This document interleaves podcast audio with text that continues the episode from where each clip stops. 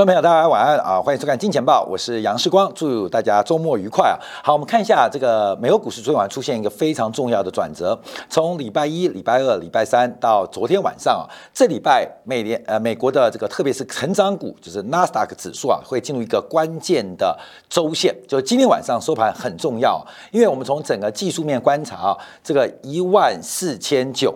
一万四千九是整个纳斯达克的颈线位置，因为这个头部的形态或叫平台，我们叫平台啊，还不叫头部啊，基本上整理的时间大概将近三个月啊，所以假如一旦跌破，这是日线啊，呃，从周线等级甚至从月线等级都会变得非常非常的清晰跟明显。什么七星迷线，就是同步形态就会得到确认了。所以一万四千九百点在昨天晚上再度失守，礼拜一跌破，礼拜二强拉，礼拜三、礼拜四啊，这个目前为止在这个颈线附近做震荡跟变化发展。那虽然呢，这个包括美国股市，包括台北股市有台积电的。超级利多的法说会来进行一个呃刺激的突破，可是仍然不能挡住昨天晚上费城半导体指数也是跟进大跌的。因为从价值投资做观察，台积电的本益比已经来到了三十三倍。其实台积电目前的股价并不低哦，从本益比来讲是三十三倍，但成长率仍然非常惊人，有将近两位数的高成长率作为支持。可是对于二零二二年它高达超过四百亿美金的资本支出，那这个重注。跟这个压注会有什么样的变化跟发展啊？这就是要等到未来来进行一个观察跟说明。所以扣掉台积电之外，我们要特别观察纳斯达克指数。那纳斯达克指数，我们最关键的是这一档个股，就是微软。那微软的股价形态会有什么样的表现，也是大家特别做留意的。好，那我们要讲一下为什么昨天晚上美国股市是开高走低啊？随后随着收盘出现大跌，关键是这位女生啊，这位女生女。履历哈，履历觉醒啊，呃，这个布兰纳德啊，他的谈话跟讲话引爆了整个全球市场的一个大幅的震荡。我们今天的标题啊叫大哥啊，也叫大哥大。这个哥啊，不是男生的哥，而是鸽子的哥。因为布雷纳德啊，基本上长期是美联储的超级鸽派，他对于通货膨胀是有极度的耐心跟容忍程度，对于失业。是没有任何可以挑战的空间，所以他过去是一个非常大的鸽派，在昨天的一个讲话当中，引发了市场非常大的动荡。所以，我们先看市场表现。从昨天啊，这个听证会开始之后，这个美国股市就迅速出现从大涨开始快速的转弱，大概是北京时间啊十点钟开始啊，他一讲话就让整个市场。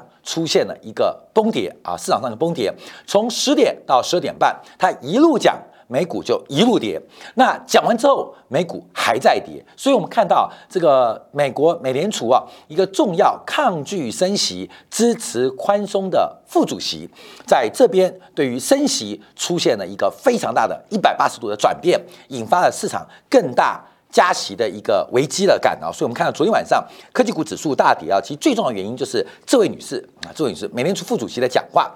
好，另外我们看一下从其他市场，包括美元指数，那美元指数过去一段时间表现比较疲弱，在昨天讲话的时刻，我们从五分钟 K 线也出现了剧烈的反弹跟回升，似乎他的讲话对于美元。也有产生部分的支持，可是随后啊，在午盘过后之后，美元指数再度破下了新低。好，要注意到哦，因为这个布雷纳德啊，他的讲话就会形成一个关键点。以美国科技股为例，那他讲话的位置能不能重新站回？这大概在一万五千三百点的位置，也就是这个利空对于加息的利空，对于板上钉钉的利空，能不能消化？纳斯达克指数有一万五千三百点作为指标，能够站回，就代表昨天在参议院的听证。它的利空能够被消化，被消化。假如不能站回，那包括颈线的跌破，那可能整个利率升息的脚步对于金融市场的资产价格影响就会逐步巨大。好，那我们看一下那美元指数，因为布雷纳德在美元指数的支撑基本上是没有帮助的，所以昨天晚上他讲话的低点在收盘被跌破。同时，我们看到几个行情啊，包括黄金。在布雷纳德啊，在参议院讲话的时候，这个黄金啊也迅速出现快速的向下反应，一度大跌每盎司十块钱，在短时间就快速拉回哦。但中场收盘的时候仍然站回这个高点。好，那我们看一下美债利率的变化。美债利率在他讲话之前啊，这个利率是缓步的走多。那讲完话之后，美债利率是大幅走高。所以我们现在比较了几个市场，从股市、从债市、从商品市场啊到汇率市场，只有股市。没办法消化布雷纳德的一个鹰派的说法，这是一个很特别的状况。所以等一下今天部分我们要特别解读。我相信大家都注意到，最近大陆啊，特别是这个奢侈品的白酒股大跌，贵州茅台是成为整个入股持续盘落的关键权值。只有贵州茅台吗？我们要注意到，全球的奢侈品股在过去一周以来都出现大跌，跌不是跌一 percent 两 percent。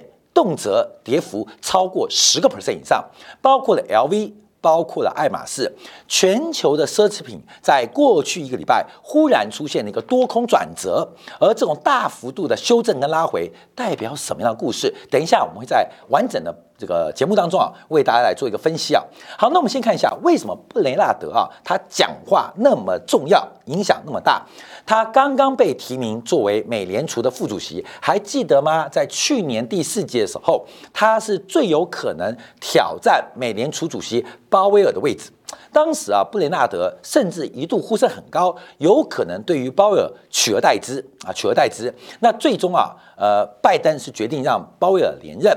可是布雷纳德在美联储的地位，在目前美国人民的心目中当中，其实他才可能是美国民主党或是拜登的最爱。所以他的讲话。影响力就非常非常大，尤其他是民主党籍在美联储当中最高的官员。好，过去来讲他的立场啊，我们用直率呃用那个呃菲利普曲线做一个呃分析啊，就是在那边呢，这个我们这个画面的左上角是对于通胀容忍度极高，对于失业率啊横轴是失业率，纵轴是通胀，对于通胀容忍度极高，对于失业率没有容忍度。所以主张宽松、主张刺激的是鸽派，呃，鸽派。那这边呢是对于失业率没有容忍度，但对于，啊，对对通胀啊，这个基本上，呃，比较没有容，呃，比较比较比较没有容忍度。对失业率基本上比较宽松，这边叫做鹰派啊，叫做鹰派。所以我们看到。从整个歌音的角度，布雷纳德他基本上是过去传统的超级鸽派，他愿意等待美国经济更强而有力的复苏。对于美国的失业率，基本上有一个非常非常严谨的看法，而对于通货膨胀，他基本上认为不可长期持续的。所以他昨天的讲话为什么引发市场上那么大的动荡？假如连布雷纳德他都放弃了鸽派的防线，那今年美联储的加息到底是两次、三次、四次？现在在昨天晚上。喊到第五次，喊到第五次，甚至在听证会之后，有人就怀疑会不会在明年三月份的时候，美联储就直接加息，加息多少？加息二码，加息零点五个 percent。好，所以我们看一下他昨天讲了什么，让市场上出现比较大的变化。我们再度强调，布雷纳德是一个非常非常支持美联储宽松的长期的一位决策官员啊，地位很重要。好，昨天晚上。因为他被提名啊，担任美联储的副主席啊，在参议院的银行委员会上面进行听证，他做出了几个想法。他多次在这个听证会提到，美国通胀实在太高了，美国的通胀实在太高了。那甚至表达会不会有可能在三月份就降息？因为他特别提到，用利率来压低通胀，可能是现阶段美联储的首要任务，这是前所未见他的讲法。前所未闻，他的讲法，他对于加息态度，他提到，因为有可能在购债购债结束之后就可以加息啊，这个解释。那什么时候购债结束？就是在今年的三月份。他也支持啊，加息之后可以在一段时间之后进行缩表，进行缩表。而且他提出一个看法，就是除非未来没有降息空间，不然就不会再有 Q E 了，就不会再有 Q E 了啊。这个布雷纳的讲法就是 Q E。可能要进入历史的灰烬当中，除非美国没有降息空间，不然美联储大概再也不会有 Q E 的一个政策了，所以他特别提到。可是我们看到去年这个时候，布兰德还大力的提倡不要过早的缩回收回这个货币刺激，用以帮助劳动力的回升回升哦。所以我们看到整个美联储的官员基本上出现非常大的反复。像我们看到前几天啊，拜登在白宫的这个相关的记者会的提问当中，也不断的被记者提问到为什么白宫到美国政府。看错了这一次的通货膨胀，为什么会看错？为什么会看错？所以基本上现市场的反应度很高。我们看对于通胀的态度，通胀态度，他特别提到，他们听到了美国人的抱怨，就是美联储现在理解到对于物价膨胀这件事情比。找不找到工作，美国人可能更为关心。所以他说，美联储已经听到了美国民众对于通货膨胀的一个这个厌烦跟一个抱怨，所以他主张应该采取一个强而有力的方法来进行物价压低的动作。其中，利率是应付通胀的主要工具，所以这很明显就是支持加息。甚至加息脚步会变快，因为整个美国目前加息的脚步基本上已经全部打开绿灯，全部打开绿灯。现在观察的是美国利率会加多快。那我们这几天讨论的重点在哪边？是美国的商业周期正在往下，美国的库存周期正在转折。在景气收缩的过程当中，受到民意的压迫，美联储真的要义无反顾的加息下去吗？那会不会形成一个恐怖的停滞性发展，让整个景气的滑坡更快？下礼拜啊，这个下礼拜一啊，美国要公布非常多的库存数据，我们从库存数据跟零售数据可以得到更多的蛛丝马迹，就是美国假如景气周期正在下滑，叫做。雨天收伞，雨天收伞，而这个雨天收伞会把什么样的泡沫给戳破？现在大家是未知数，所以我们看纳斯达克指数为什么颈线守不住，来回做一个攻防啊？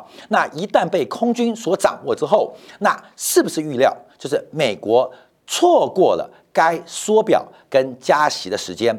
不仅引发物价膨胀，更使得资产泡沫化的发展啊？被引爆。好，另外也提到对于缩表态度啊，这个是我们讲过，上一次美国从呃停止购债到加息到启动缩表，总共花了四十六个月时间，总共花了四十六个月时间。美国这一次停止公债减速开始减速是十一月中开始，到明年三月份，明年三月份，看没有？只有四点六个月的时间。也就是美国，难道真的用十倍数的速度来完成上一次完成的事情吗？可是，观众要注意哦，因为上次四十六个月，从减减少共债到加息到缩表，四十六个月的时间，最后是失败的。观众要记住哦，最后是失败的。所以，为什么鲍威尔忽然在二零一九年下半年紧急降息三次？原因是那四十六个月。那四十六个月缓慢的缩表过程，缓慢的退场机制，以为没事。当一切都结束之后，整美国的经济是完全不堪负荷的。所以上次花了四十六个月的事情，结果是失败。现在准备用四点六个月时间，十倍速的速度来完成整个货币刺激的退场。难道会成功吗？各位，这是今年最大的一个疑问啊。那所以他提到了缩表已经开始讨论，所以大家就会比较担心啊。整个美国的整个货币决策，从呃呃任期的一个这个耽搁到整个明确的压力，反而引发另外反面负面的效果。你知道这像什么吗？像我们今天开题啊，就提到。现在啊，这个法国呃最讲人权了，西方最讲人权了。这个马克宏准准备啊要磕这个疫苗税，就是不打疫苗要磕税。像昨天加拿大的魁北克省，加拿大最大省份，不打疫苗要磕税啊，叫磕疫苗税的社会安全捐。你们这些不打疫苗的，我要磕税。好，后面这很妙，你知道吗？因为打不打疫苗，对于西方强调个人主义、强调自由精神，怎么会变国家的一个法律政策？个人的选择。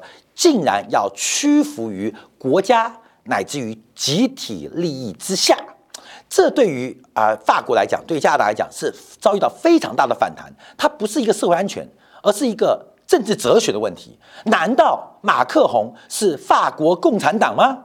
难道特尔多特鲁多是加拿大共产党吗？过去大家污名化集体主义的共产党，哎，现在麻烦了。所以为什么马克宏民调大跌？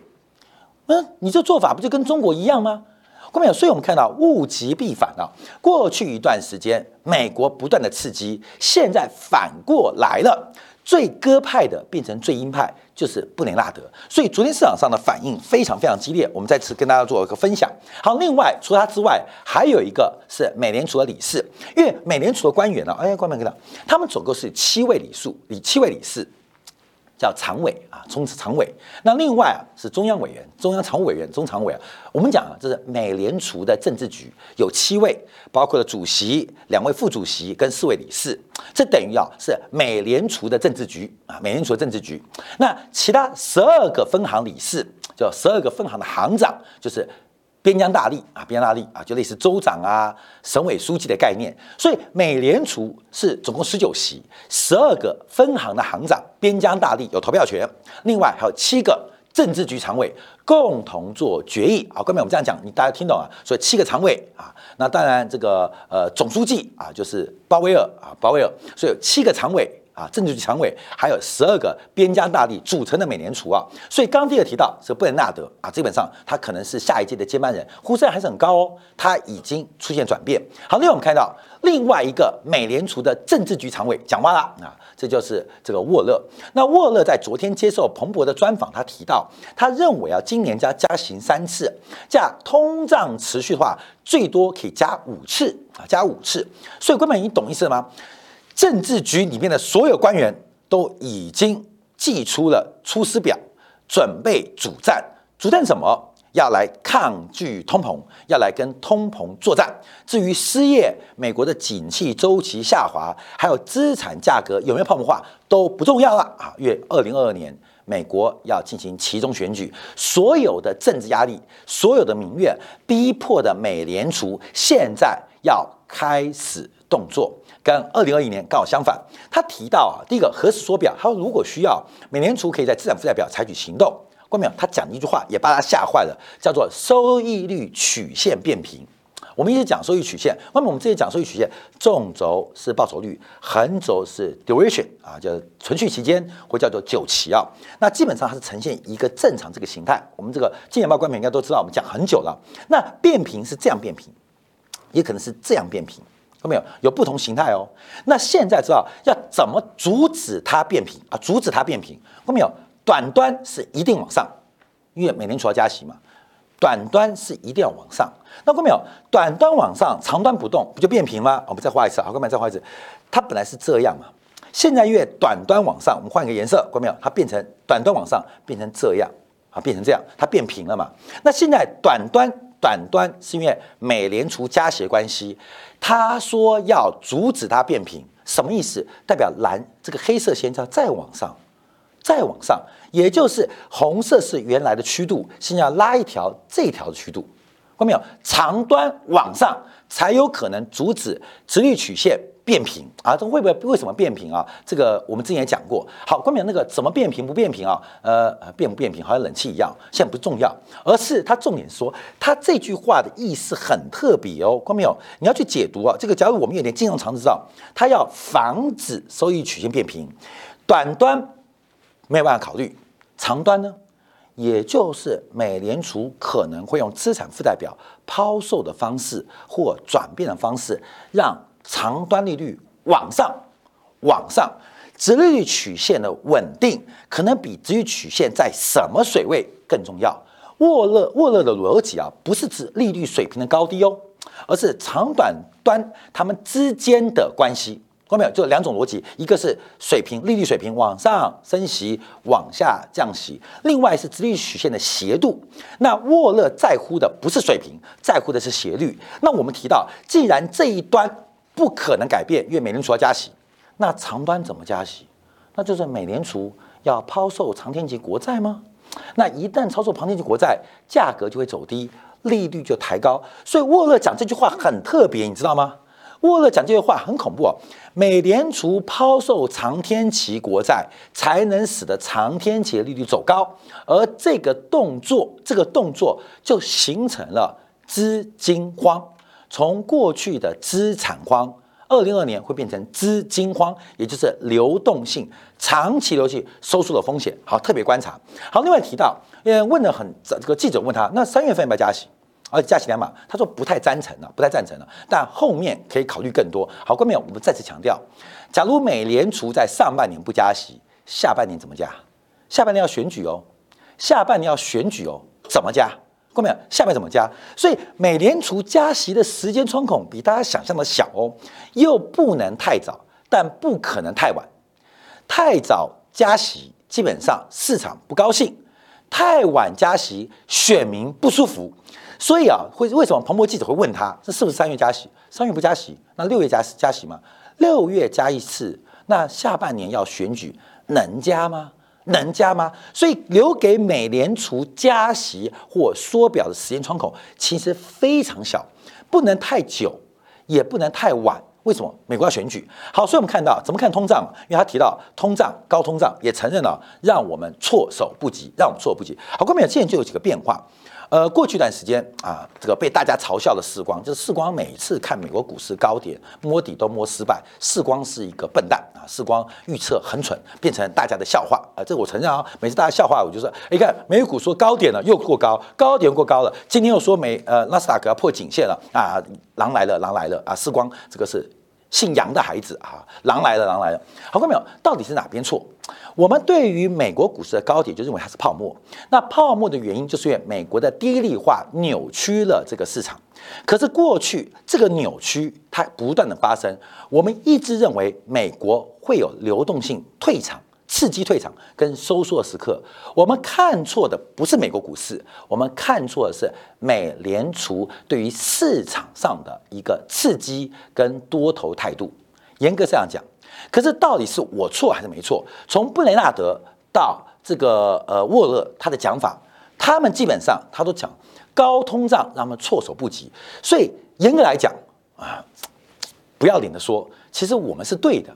那为什么市场结果是错的？因为他们看错，那他们有权柄在手上，导致了这个结果，让我的结果也会错误。可是这个结果会转正，我们的看法会正确。那基本上，沃勒是跟我们金钱豹道歉啊，布雷纳德是跟我们道歉啊，所以我们要跟你道歉啊？不用啊，不用。基本上，那应该道歉是他们，也就是他们的低利政策或宽松刺激退场过晚，导致这个结果啊，这个结果由全部人买单。包括世光过去一年被大家骂骂骂骂骂，嘲笑嘲笑，你知道吗？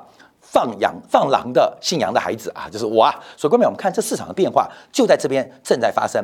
好，那我们看一下，那在今天啊，韩国早上又三度升息，韩国央行就不等了哦。韩国央行基本上是 O E C D。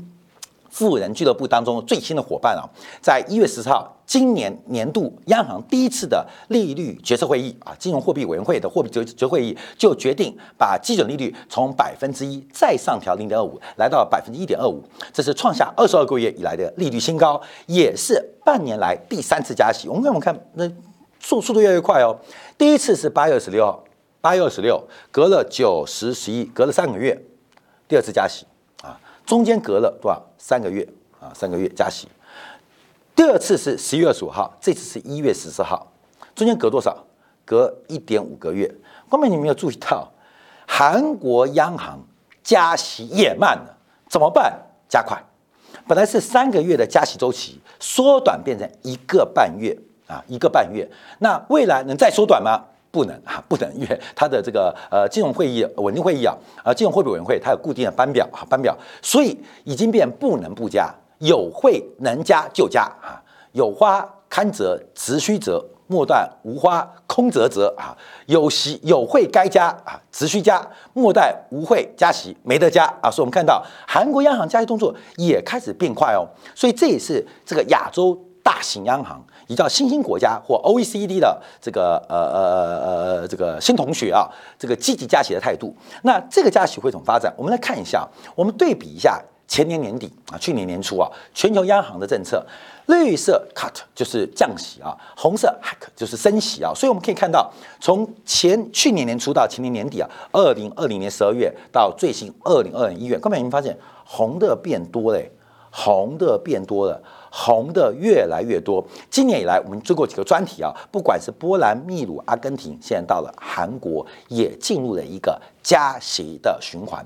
那为什么韩国要加息？观众朋友，因为通胀跟债务问题，随着物价的膨胀，其实物价膨胀对于长期债务来讲是非常好的，因为债务是明目的，而货币的贬值会使得债务购买力下滑。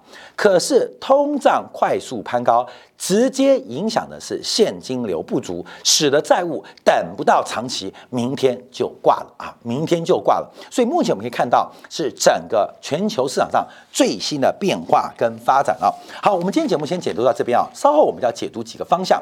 第一个是除了布雷纳德跟沃勒他们对于整个货币政策策的看法出现了一百八十度的转变，美联储现在已经没有守门员，对于加息这条路，对于加息这条道路当中。已经看不到对方的守门员，同时全球各国都进行了一个加息循环。从韩国央行为例，正在把加息的节奏加快，避免泡沫或物价进一步的膨胀或是失控。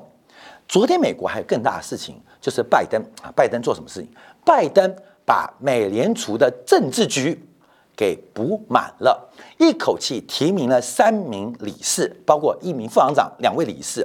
而这三位民主党籍的政治局啊，美联储政治局的常委，一旦入局，一旦补齐之后，会有什么变化跟发展？我们看到，在这个过程当中，全球的奢侈品，从中国的贵州茅台跌到法国的 LV 跟爱马仕，过去一个礼拜闪跌哦。